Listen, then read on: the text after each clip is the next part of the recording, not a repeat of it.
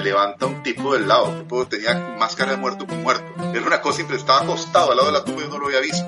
Hasta la fecha yo no sé si yo vi un espíritu o si fue alguien que estaba sencillamente ahí eh, acostado. Y ahí no me dio el valor como para averiguarlo, la verdad. Me quedé, para, me quedé parada ahí, bueno, me quedé sentada con la, el arma en la cabeza y lo único que pensé fue, me va a matar aquí. Bienvenidos al podcast cucubano de esta semana. Esta semana tenemos una historia que yo, a mí me parece, yo no he escuchado la historia todavía, pero quiero escucharla, estoy deseoso de escucharla. Y creo que va a ser una historia que va a estar bien, bien cabrona. Y no le voy a dar ningún spoiler de la, de la historia, Así que lo que quería era pasar a presentar nuestra invitada del día de hoy, que hemos estado por grabar hace unos cuantos días y finalmente se nos dio. Eh, esta semana tenemos con nosotros a Paola. ¿Cómo estás, Paola? Hola, bien, ¿y tú? ¿Cómo estás? Finalmente, ¿estás ready para el huracán? no, dentro de, no. dentro de lo que uno puede estar ready para un huracán, ¿verdad? Porque está cabrón. Ajá. Está muy loca la cosa en Puerto Rico. Me imagino que la gente tiene que estar histérica. Algarete, sí. Las filas de la gente en las gasolineras, eso está apocalíptico. Uf, qué brutal. Que de verdad que está. Yo no sé, mi hermana me dijo que fue al supermercado, hizo una compra. Realmente era, no era compra de huracán, era compra de que tenía que hacer compras. Y dice que eso era como que una histeria colectiva y luego fue a otro lugar para comprar, qué sé yo, creo que iba a comprar unas bolsas Ziploc para ponerla, para poner agua dentro y hacer hielos grandes. Mm. para tenerlos en la nevera, ¿verdad? Para que se mantengan las cosas frías. Y dice que la fila eran como de 20 personas para comprar eso y dijo, fuck it, no voy ni a comprarlas y las dejo y no compró nada porque está brutal. Ya entre.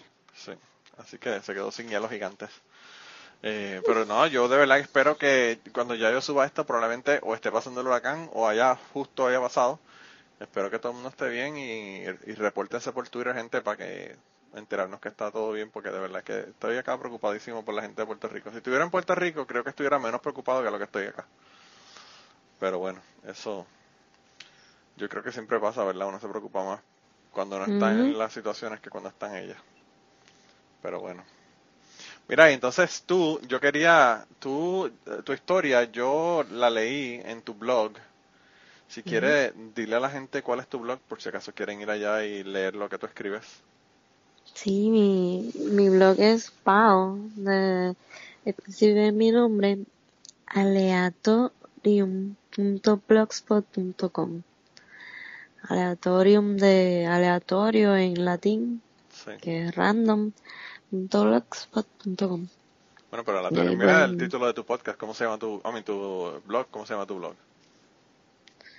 Mi blog, mi blog no tiene nombre. ¿Cómo que no tiene nombre? Bueno, Pao Aleatorium yo creo que es el nombre.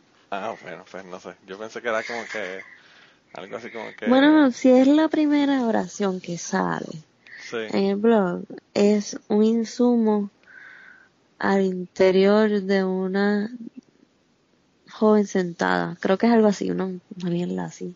Pues No sé si. Pero anyway. Pues nada, anyway, dése la vuelta por allá y lean lo que te escribe. A mí me tu escrito, de, el escrito que tú hiciste de esta historia que nos vas a contar hoy, a mí me pareció genial. Porque fue bien, no sé, yo, la palabra que me sale para, para describirlo es como que bien poético. Eh, y, y me intrigó y me hizo tener muchas preguntas y por eso quise invitarte para que nos contaras la historia hoy y para poder tener la oportunidad, ¿verdad? De, a diferencia de uno leer un blog, uno pues poder hablar contigo y interaccionar y preguntarte si tienes preguntas sobre lo que nos, lo que nos ibas a contar hoy. Pero bueno, Sí, claro, no. Gracias por la invitación también y la oportunidad. sí, sí, sí, yo, yo, yo no sé cómo rayo, nosotros nos estamos siguiendo en Twitter y ahora en, en Snapchat, yo creo que tú me seguías en, en Facebook también, cuando yo tenía mi otra cuenta de Facebook, ya la cambié. Lo que pasa es que yo creo que cuando yo, yo tenía la cuenta primero de Twitter de, de Pau Pau y ahí yo no te conocía. Lo que pasa es que y entonces se me suspendió esa cuenta, me suspendieron esa cuenta y entonces pues tenía Facebook solamente y yo creo que yo te añadí porque había muchas personas en común de Twitter que tú que tú y yo teníamos en común como amistades en común. Lo que pasa es Y que nosotros somos entonces- blogueros y Mm. como que los blogueros tienen una comunidad bien bien fuerte de blogueros boricuas y como que todos todos eh, nos seguíamos a todos, ¿verdad? Eh, y yo no me acuerdo Sí, si yo yo te seguía que- tu yo no me acuerdo si yo leía tu tu blog antes de conocerte o si lo leí porque pusiste el enlace en algún lado. Posiblemente. Pues de verdad que no, No sé. sé. Pero anyway. Entonces que nos conocemos, ¿no? Sí, definitivamente que sí. Eh, y, y pues nada, cuéntame, cuéntame entonces, eh, cuéntame la historia. Ok, pues esta historia pasó hace 11 años atrás, en el 2006, en el 24 de febrero del 2006. Y pues nada, yo salí a janguear un día, este, no, no sé ni cómo contártelo. Estoy como con las películas, que yo no sé si contarla completa. Yo soy malísima para contar. Tienes que contarla contar la completa para que la gente no se pierda. Y la cuento completa entonces. Eh, en el, en el estudiaba- 2006, en el en 24 de febrero, que tú estabas? ¿Estabas estudiando? ¿Estabas trabajando? Estudiaba en el colegio de Mayagüez y era estudiante allá y me hospedaba allá. Ok. Y yo soy de Bayamón y me hospedaba allá entonces en Mayagüez. Y ya iban como tres semanas que yo me quedaba en Mayagüez por mi trabajo. Entonces mi, mis papás, mi mamá iba a venir a visitarme acá a, a Mayagüez y me iba a traer comida, mi comida favorita y todo. Y pues me tuve que quedar por, por el trabajo. Me pidió la, la jefa mía que yo trabajaba en promociones eh, para la Budweiser. Y entonces pues la jefa me pidió que me quedara un fin de semana más y pues me quedé y ellos iban a bajar para acá, eso fue jueves. Y pues nada, salí a janguear un día, pues que me enteré de unas noticias no muy favorables para mí, estaba bien cojonada. Y, y pues me fui a janguear con, con este muchacho que era vecino de hospedaje conmigo en, en Mayagüez, yo me hospedaba en Terras. Entonces, entonces, pues- hospedan toda la gente que vamos a Mayagüez prácticamente. O no, también, también se hospedaba en la calle Bosque. Ah, Oye, ¿verdad? La calle Bosque, sí. Sí, pero en Terras Pero era sí, como que todos mis amigos se quedaban en Terras, todos los que, todos los que fueron a estudiar a Mayagüez de mi clase. Pues, pues ahí, pues ahí. Me quedé yo, me quedaba yo también. Entonces, pues, pues hanguear con él. Este, cuando regresamos, pues, él de la nada me dice, corremos. Y yo, pues dale, pues está bien. Y no había nadie alrededor mío, o sea, no, no estábamos como que regateando con otra persona, nada, simplemente fue como que de la nada. Y rápido. Y yo, pues dale, pues está bien. Entonces él empieza a acelerar. Y estamos en la número 2, ya, ya como a 5 minutos del apartamento mío. Ahí hay una luz que está verde para nosotros. No, antes de eso, como a las 100 millas, pues yo me pongo el cinturón. Entonces, pues ya, pues cuando estamos llegando como a las 127 millas, ahí pues llegamos a un semáforo que está verde para nosotros, pero eso hay que recordar que estamos hangueando y eran las 3 de la mañana, por lo tanto, pues en ese momento se estaba acercando un ca- una vitara blanca de frente que venía mirándose, mirando en U, comiéndose la luz, pero realmente no se estaba comiendo la luz porque son las 3 de la mañana, tiró, miró el carro las luces y pensó pues me da tiempo y pues yo pues, o sea, te- si pasó rápido y me la puedo comer. Que, que, que pues mucha gente pregunta así como que quién tuvo la culpa, este, como, yo pienso que como que todos tuvimos la culpa nosotros por ir rápido, aunque teníamos la luz verde, la otra persona pues lo hizo pensando que, que le daba tiempo, entonces, este, Pero realmente en Puerto Rico eh, es bien común para las personas que nos escuchan en otros países. Es bien común tú comerte la luz, pasarte la luz cuando está de noche, tarde en la noche, en la madrugada, porque a la gente no le gusta estar estacionado en una en un semáforo esperando que Sí, cambie la la luz por la criminalidad. y todo demás. O sea, que, que el hecho de que esa persona se haya pasado la luz roja no es algo que sea extraño realmente. Y la persona, para que no estén haciendo matemáticas, 100 millas estamos hablando como 160 kilómetros por hora y 120 y pico de millas son sobre 200 millas por hora. O menos, sobre 200 kilómetros por hora. Así que iban un poquito rápido. sí, un poquito. poquito nuevo. Wow. Y entonces pues el, el- la otra persona también iba al trabajo, nosotros pues íbamos de janguear. Este, no, o sea, cada cual hace su, su, sus conclusiones sobre de quién, quién estaba mal o whatever. El punto es que, pues, ahí es que se pone todo negro. Como que salen las luces esas de la vitara blanca y puff, ahí se apagó la película. Cuando yo vuelvo a abrir los ojos nuevamente, hay una señora, este, que me está como que sacudiendo y diciendo, ¿me estás bien? Y yo rápido digo como que sí, llamo el celular, el que está allá abajo, y llamo a mami. Como que no pensé como que llama a los policías, llama a los guardias, llama a la pole, llama a los médicos, no, yo primero como que llamo a mami y avísale. Y cuando miro para afuera, hay un corillo bien cabrón de la universidad y para la gente que yo conocía. Este, miro el, el, el pana mío y está como que ahí no me contesta, veces a llamarlo y no me contesta. Este, entonces pues llegan los paramédicos. ¿También estás ahí? Sí, estoy aquí, es que estoy Okay, okay. en shock con la historia. No, es que el teléfono como que empezó a como que hacer cuestiones y no sabía si había quitado la aplicación o qué. Es que María, María viene por ahí. Ay, sí. Ah, el huracán, ¿no? continúa, continúa. Ya te, ya te he desconcentrado de la historia de recordado del huracán. Ah, bien duro. Ya perdí el hilo de... Anyway, Del estaban tus amigos, sí. estabas llamando. Ajá, entonces pues llegan los paramédicos y los paramédicos me dicen puedes salir y yo pues trato de, yo primero pienso como que hay que pregunta tan estúpida, pues claro que puedo salir.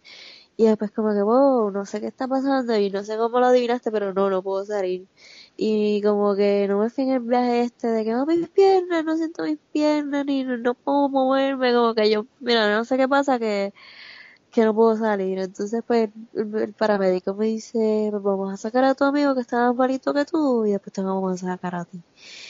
Y pues, para mí tenía que estar bien jodido porque yo me miraba la barriga y tenía todas las tripas por fuera. Tenía la mano, entonces se, se veía como que la, la, la mano se veía curviada. Estaba como que... Yo me la miraba y no podía creer que eso era realidad lo que estaba pasando. Entonces pues me montan en, en, en, la ambulancia y cuando llego allá a Mayagüez al CDT me pregunté por mi amigo y el médico me dice, ¿se murió? ¿Quién los manda? Y entonces me cerró la cortina en la cara y yo empecé a gritarle así como nunca había gritado como que a alguien, un adulto, un doctor. Empecé a gritarle improperios y cosas, este... Bueno, mano, pero ¿qué, ¿qué clase de fucking tacto tiene ese cabrón? Ah, de sí, decirte sí. una cosa como esa, mano. Está brutal. Eh, mira, y lo que te iba a preguntar es, eh, ¿a ti a ti tuvieron que cortar el carro para sacarte o tú podías, o sea, esto no, No, estabas eh, ca- el carro abrió normal la puerta y estaba pillada dentro de mi propio cuerpo. No. Pero entonces, ¿y tú tenías cinturón puesto o no tenías cinturón puesto? Sí, el cinturón lo tenía puesto, el cinturón me cortó la cadera, me sacó a través del cinturón fue lo que me cortó tres pies y medio de intestino. Este, Wow. me sacaron piel del muslo para co- colocarla en la cadera para hacerme un skin graft, un injerto de piel. Sí. Entonces, este, me hicieron colostomía, que son unas bolsas para evacuar eh, a través de la barriga, porque lo que es la colostomía para el intestino es lo que es el hueso para el yeso. Por lo, como que si tú te lesionas el intestino, pues te ponen eso en lo que sanan tu intestino y te pueden volver a conectar. Si es que te pueden volver a conectar, porque hay veces que si te cortan más de tres pies y medio, que fue exactamente lo que me cortaron a mí, pues no te pueden volver a conectar las colostomías para evacuar por, por el ano. Eh, Te, te quedas con las colostomías para siempre. Tuve la ley de nada para quedarme con ellas para siempre. Yo tengo un amigo que trabajaba en un en una tienda que vendían peces, acuarios, eh, eran, eran peces de Ah. agua salada. Y a él le, le hicieron una colostomía porque él tuvo un accidente y pues él chocó con una verja, una verja de esta de Cyclone Fence. Y uno de los tubos de la verja de Cyclone Fence, el carro subió como una, ¿verdad? Había como una cuesta, le dio a la, a la, a la verja, subió la cuesta y cuando el carro rodó hacia atrás, el tubo atravesó el piso del, del carro, el asiento y por el ano le entró el tubo Como, fa- como a Frida. Pero, em- empalado. Y, ajá. y le tuvieron que hacer una colostomía y él tiene una colostomía y pues nada, o sea, su- tenía su vida dentro de todo normal, pero con una colostomía después del accidente, pero por poco no, no lo cuenta tampoco, imagínate. Está brutal. Está bien cabrón, tienes que invitarlo también por el podcast para que te lo cuente. Sí, tengo que ver, tengo que ver si le interesa hablar conmigo. El problema eh, no es la, el problema mío no es la gente invitarla, el problema es que ellos se animen a venir a contarme los cuentos. Tengo un amigo que tiene unos cuentos que digo, mano, qué clase de cuentos. Tengo uno que se fue a fumar, a meter ayahuasca al, al Amazonas, que quiero que me cuente eso. ¿En serio? Sí, tengo un montón de amistades que, que son bien interesantes, pero pues, como te digo, es que eh, eh, lo, lo difícil es convencerlos a que vengan aquí a contar mi historia. Sí. Pero bueno. Este, y entonces, pues ya llegaste al hospital, el médico fue un cabrón contigo. Ajá. ¿Y qué pasó? Pues nada, y me entero que, pues me entero de la mejor manera, no me entero de la mejor manera, pero me entero que se murió, pues entonces ahí me mandan para, ahí yo pierdo el conocimiento, aquí es lo que entra mi padrastro lo que me cuenta, que pues ahí pues yo, pues, mi, él mismo fue el que empezó a coordinar pues el, la ambulancia para que me fuera a recoger. Cuando ellos llegan, cuando ellos llegan, este, me buscan y qué sé yo, él se da cuenta que el suero, me tenían un drip de, era salina, eh, me tenían un de salina, pero me tenían la, el suero, me tenía cuenta gota bajando. Y él se dio cuenta bien, me chequeó todos los vitales porque, ah, acabé de verla señalar que él era antes enfermero eh, pediátrico. Entonces pues sabía, ¿verdad? Cuando llegó, cuando llegó al cuarto que vio el suero, lo vio que pues estaba cuentadota, que no estaba a full drip, eh, había, que ponerlo, tú sabes, a chorro porque yo me estaba desangrando. Sí. Entonces, este, pues él se encojonó cuando vio todo eso, me dice, ustedes la tienen aquí para que se muera. Tú ahora mismo me coges esas, esas bolsas de salina y las cambias y les pones una glucosa, le pones a full drip, le pones dos bolsas a full drip bajando, porque él se, él, él- él se identificó como enfermero pediátrico. Pero cuando llegó el doctor que le estaba hablando, que estaba dando órdenes, él escuchó solamente pediátrico y él pensó que él era médico, él era pe- pediatra, porque yo tenía Ah. 18 años Sí. y él pensó que él era doctor, no enfermero. Y eh, todo el mundo empezó a hacerle caso como si, tú sabes, como si fuera el doctor, porque ahí pues no estaban preparados realmente para el caso mío, ahí lo que había era un cardiólogo y un ginecólogo. No, un y, los CDT son, son realmente clínicas pequeñas, no es un hospital como tal. para estabilizar. Y el protocolo era llamar a la ambulancia. Y la ambulancia estaba por las Bahamas. Esa ambulancia sirve a todo el Caribe. Entonces, pues, La- Tú dices la ambulancia aérea del helicóptero. ajá, ent- Sí. exactamente. Entonces, pues, me llamaron una ambulancia terrestre que me transportó desde Mayagüez hasta Río Piedra. Anda puñeta, pero eso es que tres horas. Ajá, Eso es un cojón de tiempo, no jodas. ajá. Wow. A 90 millas por ahí, tú sabes. Llegué, pues, yo todavía estoy, estoy, estoy inconsciente. Entonces, todos mis tíos en Villalba son policías. Y cuando escucharon mi nombre, supieron que era yo, que era pues la hija de, de, de una de sus hermanas. Y empezaron a hacer una escolta desde Ponce hasta no sé qué pueblo, no me acuerdo ahora, pero me escoltaron bien cabrón. La policía me escoltó para que yo pudiera pasar porque captaron mi nombre por el, por el radio y pues se organizaron todo el mundo. Bueno, pero qué mal pues, forma de tú enterarte que alguien, que fa- tu familia tenía un accidente. Enterarte por el radio de la, de la Ah, yo policía. sí. Bien Wow. cabrón.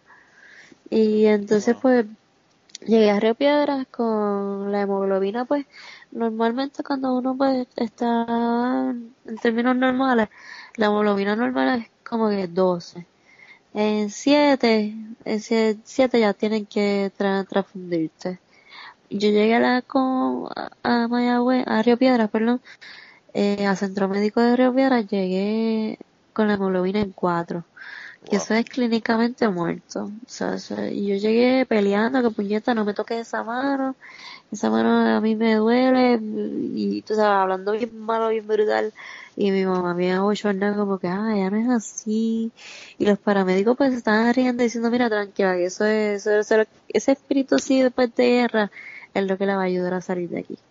Y pues entré a sala de operaciones, estuve como, como 13 horas la primera vez. Después pues me inducieron a coma para pasar pues la mayor parte del dolor pues la pasarla sedada y tuve un fallo renal que es cuando los riñones pues fallan pues, porque perdí tanta sangre ahí pues solo restaba esperar a ver qué es la que hay que, que sea mi cuerpo y yo me hinché bien cabrón, me, me, me, me, puse irreconocible. Antes las fotos estaban en el blog, pero parece que la cuenta de Photobucket se, se me desconfiguró algo y ya no se ven las fotos. A ver si reconsigo esas fotos. Si las consigo me las envías, ya las pongo en el blog de Cubano. Este, pues nada, solo queda esperar. Me, me transfundieron nueve pintas de sangre. Wow. Eh, sí, o sea, que no tiene nada de sangre, porque ¿cuántas pintas son una persona? Como 10, ¿no? No, yo creo que una pinta la puede donar una persona, pero... No, no, no, no por eso, pero la cantidad, de, la cantidad de sangre que tiene una persona son como 10 o 12 pintas. El total de sangre que tiene una persona. No sé, tendría que googlearlo y confirmarte eso. Yo no sé, pero yo sé que no, pues, nueve pintas es una barbaridad. Sí, la verdad es que sí. Entonces, pues, se movió todo esto, se, se formó un movimiento fuera de, de, del hospital. De, cuando yo llegué al hospital estaba eso lleno de gente que me conocía, un montón de gente. Se corrió la voz de que yo necesitaba sangre y pues este una amiga de la, de la escuela, de, de la escuela superior, organizó pues un super movimiento para que todo el mundo donara sangre para mí y se movieron como 70 unidades, un montón, un montón que, bueno, que el banco tuvo que decir ya, paren de donar sangre. Ya, ya, ya estamos bien, sí. Este, entonces, dice aquí, dice aquí, dice aquí que una persona de 5 pies que pese 100, 120 libras tiene eh, un volumen de sangre de 6 a 8 pintas. Ya se ha obviado tanto. no tenía pues. nada de sangre, básicamente, porque tú eres súper flaca. Wow. Yo en ese momento pesaba 113 por ahí, más o menos, y eso es lo que yo pido, 5'1". Wow, pues mira para allá, está cabrón. Sí, está cabrón, sí, tenía, había perdido más de la, de la... Pero yo no sé cuántas unidades, bueno, exacto, una pinta, seis pintas, y me dieron nueve. Tío, estaba muerta. Sí, mano, qué cabrón. Pues entonces, ¿dónde me quedé? Pues nada, te, pusieron las pintas esas, te pusieron en, en una coma inducida para que pasaras el dolor y todo lo demás y te hicieron una operación de 13 horas. Ajá, y estaba en fallo renal que estaba reteniendo todos los líquidos. Y, y pues nada, pues eh, tuve dos fallos respiratorios, este, tres tubos de pecho, que verdad, las personas que no sepan lo que es un tubo de pecho es cuando tu pulmón colapsa, ya sea, verdad, porque por lo, por lo que sea, tuve, me colapsó un pulmón cuando tuve el accidente. El la segunda vez fue cuando tuve el segundo fallo respiratorio porque me hicieron una traqueostomía, estuve 17 días entubada. Entonces, al, al 14, día 14, se supone que ahí me haga la traqueostomía, pues, para que evitar los fallos respiratorios, porque el cuerpo trata de expulsar el tubo tirándole moco, pues un cuerpo extraño trata de expulsarlo y los tapones de moco pues es lo que causa el fallo respiratorio. Al segundo fallo respiratorio, eh, segundo fallo respiratorio que tuve, ahí fue pues que me tuvieron que hacer la traqueostomía de emergencia porque pues ya llevaba 17 días, mami no sabía si hacerme la traqueostomía o no, me preguntaba como que para tener el consent de ella y ella no sabía pues, porque yo soy una persona bien vanidosa y siempre pues todavía lo soy con tu y tú sabes, con y, cicatrices, pues yo me acepto tal y como soy, me amo tal y como soy. Este, y nada, pues a los día 17 de estar en Dubá, pues tuvieron que hacerme la traqueostomía de emergencia. Y pues en el, ¿cuántos fallos respiratorios dije que tuve? Dos, ¿verdad? Dos, pero tú, en ese momento todavía tú estabas en coma a los 17 días. Sí, yo estaba en coma. Esto, son cosas que me cuentan. sí, sí, son cosas que, que te hicieron mientras tú estabas en coma. Exactamente. Entonces, pues, el, el, primer fallo respiratorio creo que fue la traqueostomía esa de emergencia. El segundo fue cuando ya me habían subido de intensivo, me habían subido a nivel, de segundo nivel, nivel intermedio, donde mi mamá se podía quedar conmigo. Y como al tercer día de ella estar quedándose conmigo, pues ella me está bañando y de repente yo la miro a ella y yo no puedo hablar porque con la traqueostomía yo no puedo hablar. Tengo que tapar la traqueostomía y hablar y yo todavía no hacía eso. Simplemente hablaba pues con los labios y con las expresiones y con las manos porque ese es sign language. Eh, mi mamá de hecho tuvo que ir a internet a buscar, a aprenderse el sign language para poder comunicarse conmigo. ¿Tú sabías sign language antes del accidente? Sí, Y, y lo había El aprendido porque, porque el quería o porque... abecedario simplemente el abecedario, no como que Ah. sign language full. Sí, sí, sí. Porque sí, no sé cómo me lo aprendí, yo sé que lo sabía. Ok. Este, entonces pues le digo con la cara que no puedo respirar. A ella sale corriendo del cuarto de, de- del cuarto del hospital a buscar el carro de paro porque ella también era enfermera. Y pues cuando ya llevaba como dos minutos sin aire, pues yo me desmayo. Y a ella la sacan del cuarto. Esto pues otra vez son cosas que me cuentan porque estaba inconsciente. Me pusieron el ambul, creo que es que se llama, que es una bolsa que te pegan en la traqueostomía para echarte aire. Y entonces yo no podía coordinar como que coger el aire cuando me apretaban la bolsa. Y el doctor como que dale, vamos, vamos a sacarte de ahí. Hasta que cuando despierto de nuevo estoy temblando, temblando, temblando. Y todos los médicos y todas las enfermeras mirándome y mi mamá y diciéndome te vamos a tener que llevar para intensivo de nuevo, no estar lista para intermedio. Yo bien encojonada porque en intermedio, intensivo son media hora por la mañana y media hora por la tarde la hora de visita. Sí. Y en intermedio pues me podía quedar con mi mamá, pero pues bajé inter- intensivo de nuevo a ver la gente morirse alrededor mío, como que el de al frente lo vi morirse, el del lado lo vi morirse. ¿Por accidentes o porque eran viejos o por...? Todas las anteriores, por tiro, por, por accidentes, por mayores. ¿Y esto fue en el, en el centro médico fue donde tú estabas? Sí, correcto. Ok. Wow, mano. Entonces, pues, como al cuarto mes, esto fue en febrero, marzo, abril. En abril, pues me llevaron, ya estaba mejorando, me llevaron para Health House para hacer terapia la primera vez. Y de repente me da una fiebre bien brutal y cuando me ven la barriga tenía un absceso en la barriga de la operación que me hicieron. Un punto infectado y tuve que regresar al hospital. Entonces cuando tú llegas a un hospital nuevo, pues te hacen un montón de preguntas. Te, te, te preguntan si sabes la fecha. Así yo estaba bien desorientada pues porque llevaba como tres, cuatro meses en el hospital. Pues yo creía que era una fecha y era otra. Y eso fue un mindfuck, bien cabrón, como que cuando me dijeron la fecha que era, no me acuerdo ahora si era abril o marzo. Yo creía que era marzo y era abril. Y me estaba bien desorientada. Y pues me regresaron ahí un montón de antibióticos, cogía un- una infección tras otra, infección de orina, infección, este, el absceso, un montón de cosas me pasaron. Hasta que me pude regresar de nuevo a Health South y ahí, pues ahí pues empecé a hacer terapias que no eran como que unas terapias que te devuelven como que ah, puedes volver a caminar. No, la gente se cree como que, ah, no puedes coger cuatro terapias y volver a caminar. No, loca. Lo que te enseña es como que a cómo vivir sentada, más bien. Como que esa es la rehabilitación que ellos te dan. Y Bueno, y ya en unos segundos continuamos con la conversación del día de hoy y las historias que nos están contando, pero quería eh, pedirles un favor. Lo más importante que les voy a pedir es que compartan este podcast, compartan en sus redes sociales, vayan a iTunes, déjenos un review si quieren para que las personas nos puedan encontrar en iTunes. Y si además de eso te gusta nuestro podcast, te gusta lo que hacemos y quieres apoyarnos, pues yo creo que la mejor forma de apoyarnos es ir a patreon.com slash cucubano y allí puedes hacer una donación ya sea mensual o de una sola vez para contribuir al podcast y tener acceso a un montón de contenido que no está en el podcast regular. Así que nada, ve, apóyanos y nada, regresamos con la conversación del día de hoy. Sí. como que lo que yo tengo es una lesión en el colon espinal y, y pues para eso no hay cura hasta ahora. ¿Y dónde hay fue la, dónde, y dónde fue la, la, la lesión tuya?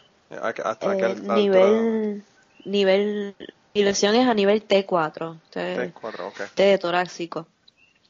Pero esa fue la, la mi, mi lesión inicial fue como a la T2. Pero qué pasa que mi, mi cordón espinal se, se, se, se inflamó, se hinchó, se formó un edema y entonces pues eh, tenía un hematoma que me estaba comprimiendo el, el colon espinal, que era lo que estaba haciendo pues la lesión. Eh, eso pues subió el, el nivel de funcionalidad de mi cuerpo, estaba a nivel de C6 de las cervicales. Yo no podía mover las manos, yo no podía mover la, no podía respirar por mí misma. Estaba en un ventilador, que eso era un pain ass bien brutal porque eso te echaba aire y tú tenías que coordinar como que eso te estaba echando aire, tú no puedes respirar por ti mismo, una máquina está respirando por ti y es, es horrendo. Este, tan horrendo que en un momento dado era todo tan difícil, tirada, estar yo tirada ahí como que en la camilla y las máquinas respirando, que eh, hubo un momento dado que yo iba a tirar la toalla, como que dije, fuck it, this is como que demasiado difícil, yo me voy a morir y, y, y, y la máquina seguía respirando por mí, eso ya no era mi voluntad tampoco. Y, ah, yo vi cosas, como que no sé si fue por efecto de morfina o qué, pero yo vi a Darth Vader en el counter de la bañera, yo veía piecitos de niños como que corriendo, solamente veía los pies, porque veía, estaba la cortina, y si has estado hospitalizado, pues ve un corto de, visualízate desde la camilla, y a tu alrededor están las cortinas, o no puedes ver lo que hay detrás, Sí, solamente, de solamente, se solamente ves la parte de abajo de la cortina, claro, sí. Ajá. Entonces, pues, yo aprendí a identificar a las enfermeras y el personal por el tipo de zapato que llevaban.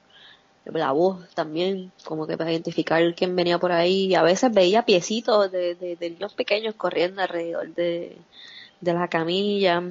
Entonces, en una, una enfermera me estaba hablando y me estaba diciendo como que, ah, ¿tú quieres irte de aquí? Y yo, acho, sí, bien cabrón. Otra vez yo no estaba comiendo porque, este, tenía, pues, estaba me pusieron un nasogástrico a alimentarme por, por la nariz, por un tubo. Y yo tenía- siempre tenía un hambre eterna. Entonces, pues, yo, ah, yo sí, yo me quiero ir para casa abuela, ya cocina bien rico y qué qué sé yo. Y me dice, pues tienes que levantarte de esa cama y, y irte. Y yo como que, yo no, que me busquen, que me busquen en tal guagua, que ahí hay una tabla de surfing y que me busquen, me acuestan en la tabla de surfing y me bajan por la escalera y me meten por, por la parte de atrás del baúl de la guagua. Y, y entonces está segura. Y yo me quedé pensando como que diantre, yo tengo un tajo bien brutal.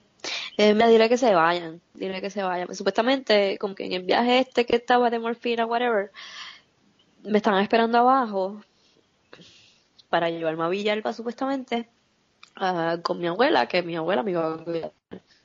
Y pues yo dije, no, dile que se vayan, que en el hospital pues me van a cuidar mejor.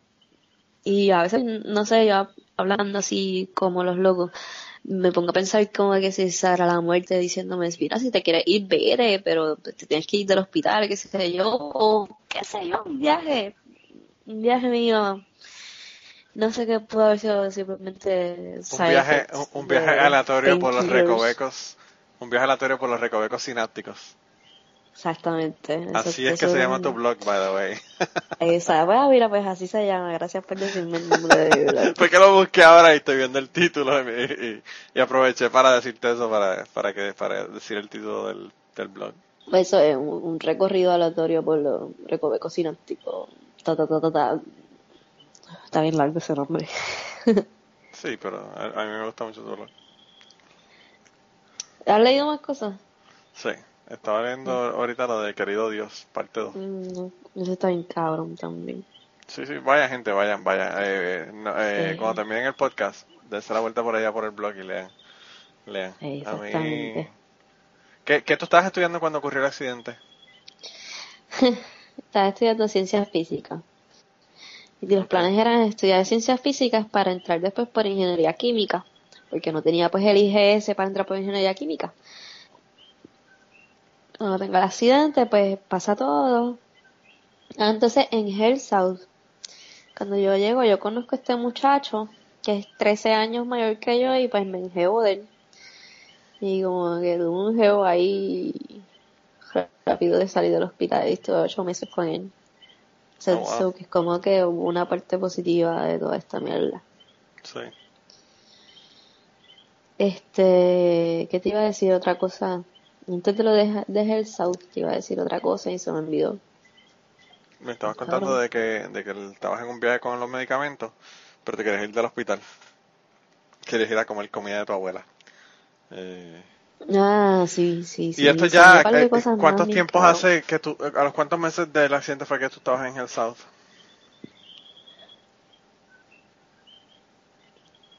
Estoy sacando la cuenta. Okay. Como a los cuatro meses.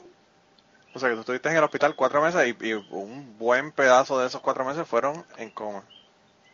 Ujú, exactamente. Wow. Wow. Está brutal. Y entonces después, eh, un año y medio, un año y medio después del accidente fue que volví a estudiar a la universidad. Y Pero tú lograste salir del hospital, lo de lo de Health South era, era eh, entrabas y salías o estuviste ahí, ¿cuánto tiempo estuviste No, en- hospitalizada como tal? Como un año y medio y después en ambulatorio. O sea que después un año y medio en el hospital todo el tiempo. No, no, no, no. No. Después de, yo estuve en South, después de South, pues me fui para mi casa y, y iba, qué sé yo, creo que eran dos veces en semana, algo así, a coger terapias ambulatorias. Está bien, pero el, el tiempo que estuviste en el hospital que no pudiste salir hasta que saliste por primera vez del hospital, ¿cuánto tiempo fue eso? Ah, pues como cuatro o cinco meses por ahí. Wow, como quiera está cabrón. Un montón de Ajá. tiempo, mano, está brutal. Ah, yo bien Y cabrón. me imagino porque para la familia tuya es súper duro porque pues estás ahí, tienen que ir a verte, oh, mano, o sea, wow. Wow, wow, wow, está Ah, yo brutal. sí. Está brutal. Ajá, entonces nada, saliste y tú empezaste a hacer el, el, pues, las terapias y todo lo demás ambulatorio. Continúa.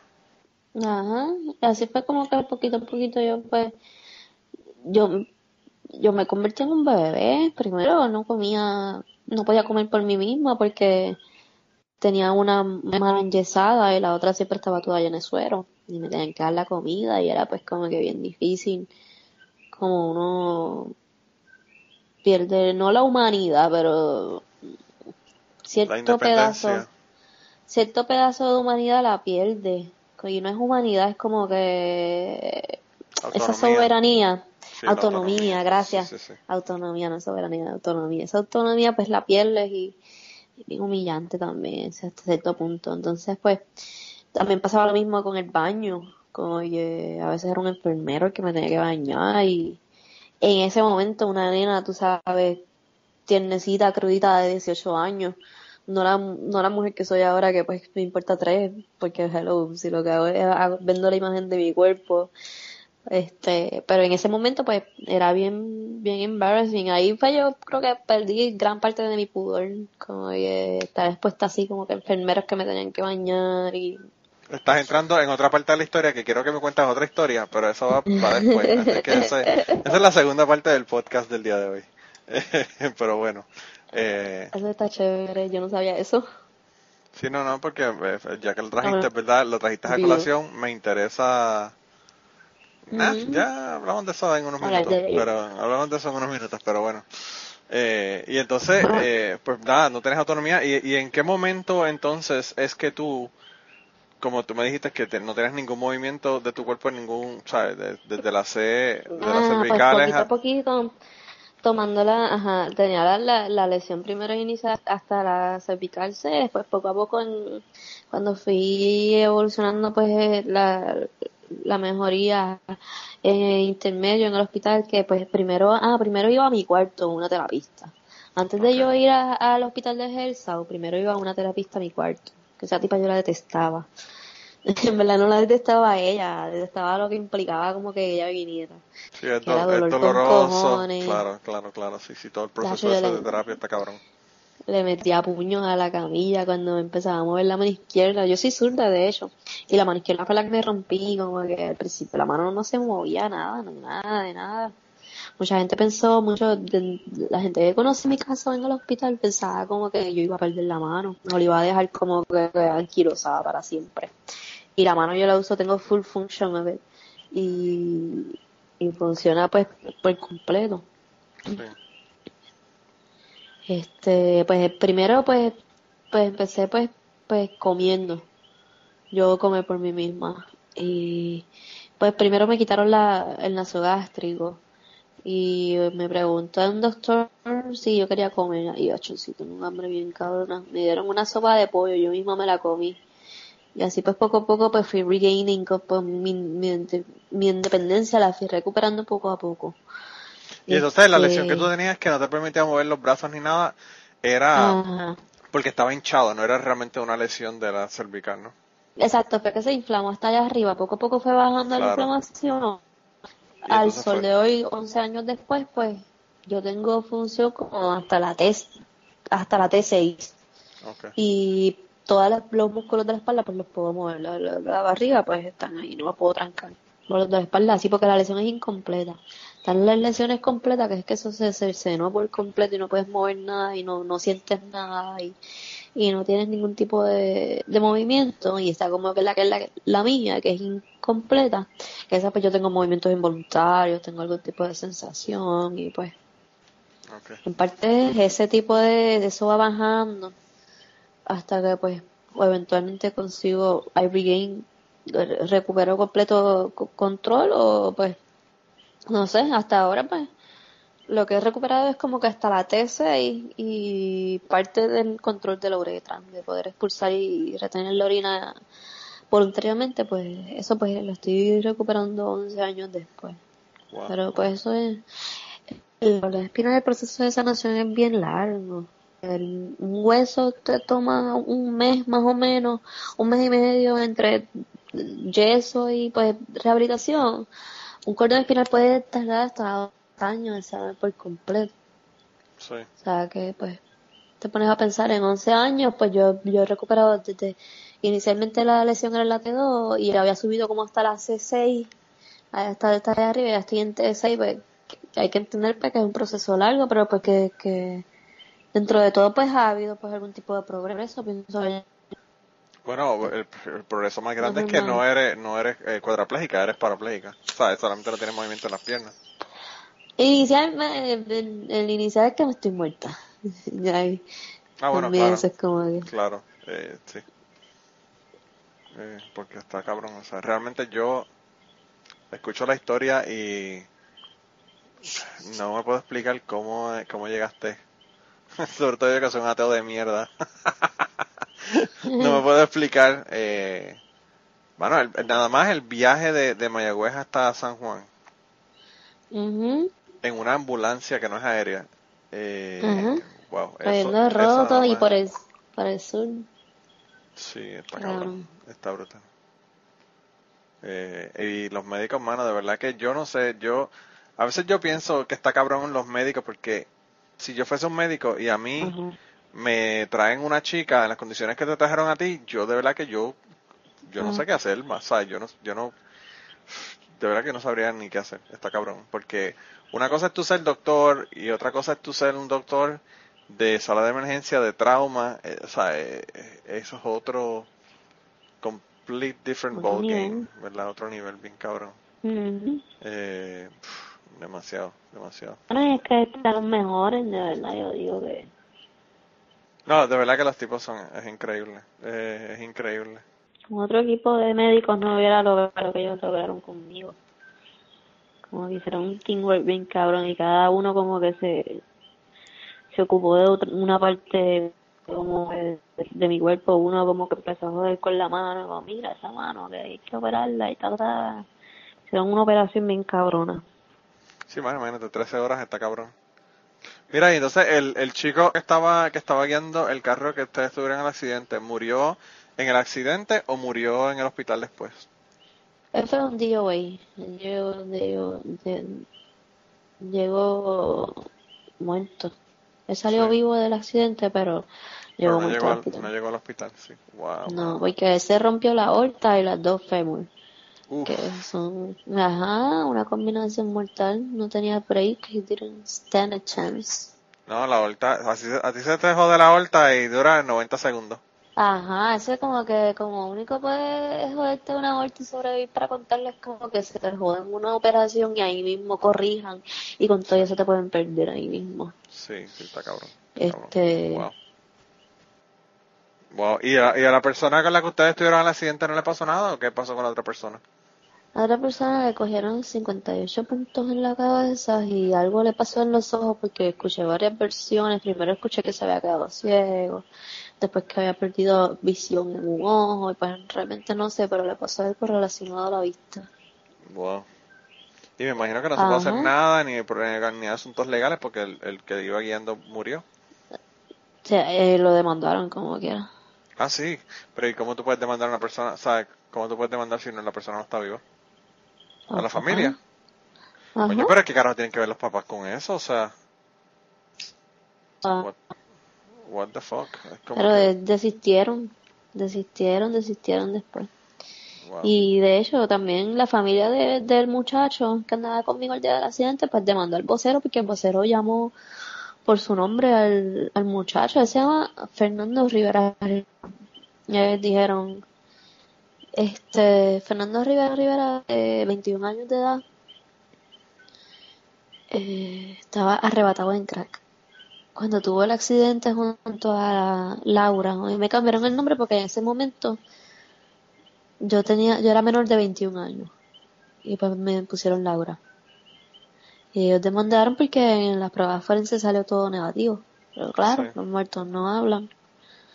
Y se defienden. De los muertos no hablan, pero la ciencia sí, mi vida. Eh, y pues eso tú puedes saber si la persona tiene... Con todo y eso, con todo eso lo que le dieron fue como que, qué sé yo cuántos años después, un como que retiramos lo dicho.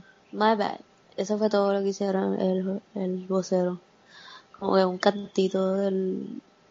Wow. Entonces ellos hipotecaron la casa, la familia del... Hipotecaron la casa para darme un cheque de 10 mil pesos para que yo me comprara una guagua y los fuera a visitar. Y ya pues eso será otra historia, otro, otro, otro día de contar esa historia. De, de cómo que cogieron ese cheque y compraron una guagua que yo no quería. Y está cabrón. Pues, ok. Me la cuentas otro día entonces. Exactamente. Wow, wow, wow, wow. Y entonces, eh, pues tú, tú tienes un, un bebé, un nene. No es un bebé, es un nene Sí. porque ya, está grande. Y entonces ahí tengo yo 1500 preguntas. Como una chica, Sobre el nene. sí, ¿Cómo como una así? chica que, que tiene todo, todos los asuntos, ¿verdad? Físicos que tú tienes, eh, tiene, un, tiene un bebé. Ajá. Nacho, pues yo no sabía que yo podía y se pudo. Porque yo me imagino que, o sea, yo no sé cómo se te afectó, yo sé que se te afectó el intestino, pero entonces me imagino que, que el útero y todo lo demás no se afectó porque, o sea, para- Mira, le dijeron a mami que yo no podía tener bebé porque me habían hecho tantos rayos X, pero ella nunca me dijo nada a mí. Y pues yo tengo este jevo y estamos, estamos, yo estoy conviviendo ya con él y yo estoy ovulando y yo le digo, pues mira, ponte un condón porque estoy ovulando, ¿verdad? Como precaución. Y pues él le dio ahí bien cabrón y lo rompió el condón y se vino adentro. Y no pasó nada. Y yo, yo dije, ah, yo, pues yo no puedo tener bebé. Y eso fue, fue para la lata bien cabrón. Plim pie como por seis meses. wow. Hasta que, pues, en marzo yo me fui a chequear y todo. Y me dijeron que tenía un disturbio hormonal. Y después, pues, estuve como dos meses sin regla. Y ya, eso es que yo, pues, qué sé yo, mi cuerpo está en carete, pero no le hacía caso. Y un día que estaba en, el en, un médico, haciéndome un certificado médico, creo que era, algo así, qué sé yo. Yo le digo, mira, pero vámonos, mándame a hacer una prueba de embarazo, a ver qué es la que hay, porque llevo par de, a ver, llevo par de ya sin, sin regla, pero yo pensaba que no iba a salir positivo ni nada. Y, cuando fue a buscar el resultado el papá del nene, que dice positivo, me lo dice por teléfono, yo me quedé como, oh my god, what the fuck. Wow. Y, Y yo, y, mi, y- mi- mi primera reacción fue abortarlo por carajo, porque yo pues había pasado por tantas cosas, había usado tantos medicamentos, tantas drogas, que pues obligado, en mi mindset, mi, yo obligado tiene, viene con problemas. Y, y él me convenció de tenerlo. wow. Y el niño no tiene ningún problema, el niño es totalmente normal. Mm, mm. Digo, por lo menos por lo que yo veo, ¿verdad? Por Snapchat, el, tipo- el chamaco súper normal, o sea, qué, qué brutal, Ujú. hermano, qué... Está cabrón, cómo es la vida. Y, y entonces, la otra cosa que te iba a preguntar es, entonces, durante tu embarazo, complicaciones durante el embarazo por, por, lo- por el accidente que tuviste y todo eso, no tuviste ninguna, solamente, no tuviste, fue, o sea, el embarazo dentro de todo fue normal o, o tuviste un montón de otras cosas que, Pues el embarazo fue dentro de todo normal. Las primeras tres meses yo ni sabía que estaba preñada. Yo me enteré que estaba preñada ya tenía 11 semanas. Ya son casi tres meses, casi creo. tres meses, sí. Mm. Wow. Y entonces cuando vas a tener un bebé sin tener sensibilidad, ¿cómo lo, lo tienes? ¿Fue cesárea o fue, eh, Yo lo podía parir. Yo lo podía parir. Pero yo fui tan vanidosa de querer conservar como que la elasticidad de la vagina. Que yo dije, sácamelo. Esa fue como que una de las razones por las que yo decidí tenerlo por cesárea. Fue como que no me voy a la segura, no vaya a ser que me dé como un atape, un episodio de disreflexia autonómica, que es un episodio en cuando tú no tienes sensibilidad y te está pasando algo bien cabrón en un- una, una parte de tu cuerpo que tú no sientes bien. Sí. Y el episodio de disreflexia autonómica es como que te descoñeta todos los vitales y pues te puede subir las presiones bien cabrón, produciéndote pues, pues que te dé un derrame y termines pues como que muerta o, o en estado vegetativo. Sí. Entonces pues decidí, olvídate, yo no lo voy a parir, yo no me voy a joder mucho. Y yo, yo no llegué a las 40 semanas, no llegué a término, llegué a las 38, sácamelas, pues yo no podía aguantar más ya como que respirar, como que eh, me ocupaba todo el espacio, como que de los pulmones y todo, yo no podía respirar bien. Y. Sí, sí, sí. No, es súper. eh, y- y para una persona que no haya tenido ningún accidente, es súper incómodo después de las 35 semanas o algo así. Pero pues me imagino que tú con el accidente y pues todo lo que tuviste, tú me, tú me, me habías comentado que te habían quitado parte del, du- del duodeno y te quitaron parte del intestino delgado. No sé qué más me quitaron, yo sé que el duodeno estaba ahí. Wow. Qué cosa más brutal. Y entonces me imagino que tu familia se quedarían como que de una pieza cuando le dijiste que, que ibas a tener un bebé. Ay, mami, por poco se cae, se, se- ella estaba caminando en el, el piso yo se lo dije. Wow. Y, y, y me imagino que están contentísimos con, el- con el nieto. Sí, súper, Sí, está brutal. A mí me encanta, a mí- tu hijo me encanta porque se ve súper cool con el pelo largo. Mm. Yo tengo otra amiga también que el, el nene tiene el pelo largo y se ve súper cool con el pelo largo.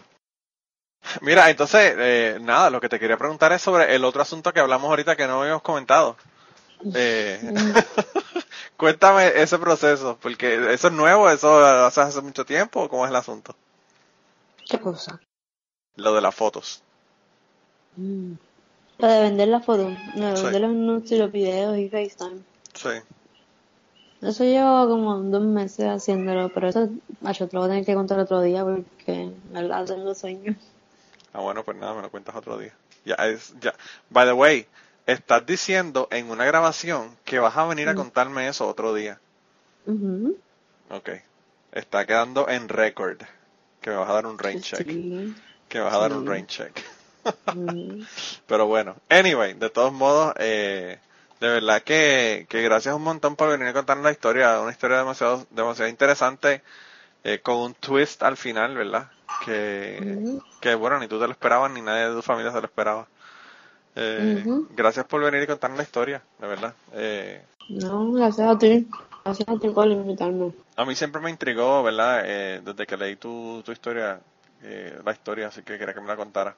Mira, y entonces, ¿dónde te consigue la gente? Pues me consiguen por Snapchat, por coral punto de fuego, Twitter coral underscore de fuego, o en Instagram coral underscore de underscore fuego.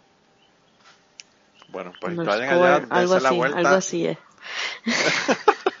que vayan a Twitter y te contacten por, que te contacten por Twitter, ¿verdad? Que se joda. Sí, sí, Eh, ahí yo creo que es donde es más accesible. sí. Eh, pero nada, de verdad, la pasé brutal. La historia, pues, mano, súper difícil al principio, pero pues ya estás bien. Qué bueno que, que has logrado, ¿verdad? No, no ser completamente cuadraplégica de, de no poder mover tu parte de arriba. Yo Eh, pensé que te iba a decir, no, ser una com- completamente inútil. No, inútil, no. No, ni siquiera una persona que, que es cuadraplégica es inútil.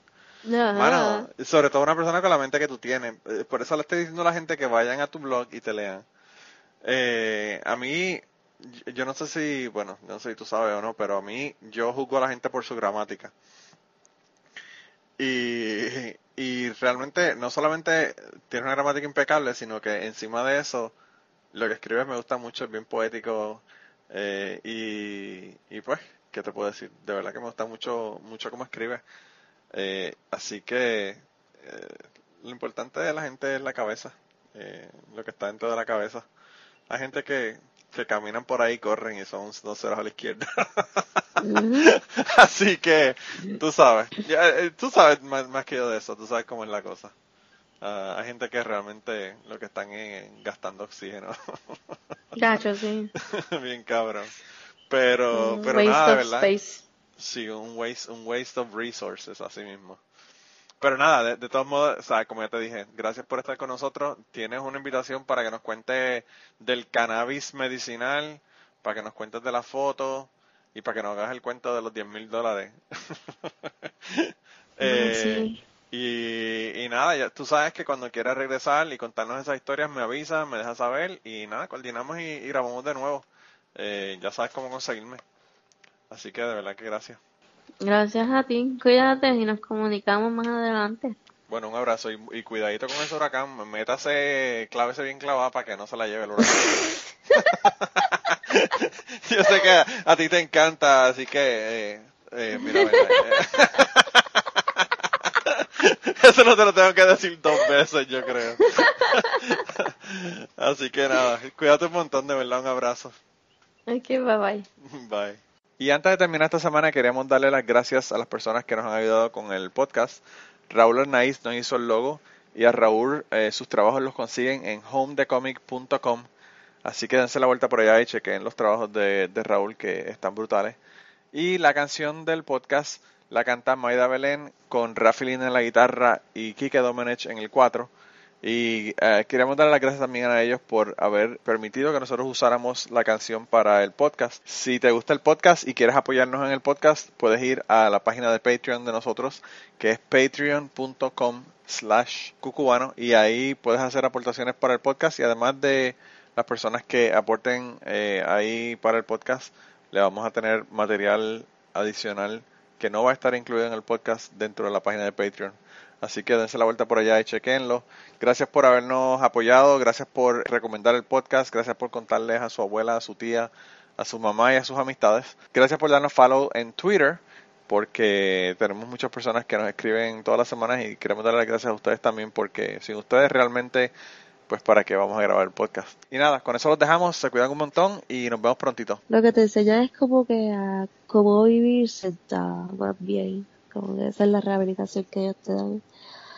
Y ya, otra vez están dando ganas de orinar y me gusta eso, orinar. Pues mira, Orina, yo te espero, ¿qué tal? Eso está muy bien. Yo me voy a cateterizar y regreso ya mismo y después Esto ya se lo voy a quitar, digo- pero esto se lo voy a quitar, pero probablemente lo voy a poner al final porque está demasiado gracioso.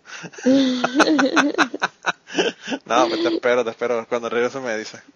Y te explico que es cateterizar de una vez. Ok. Nítido, pues, este, como te aviso por Snapchat, ¿verdad? No, eh, me llama. Ah, pues dale, pues está bien. Sí, sí, sí, me llama. Ok.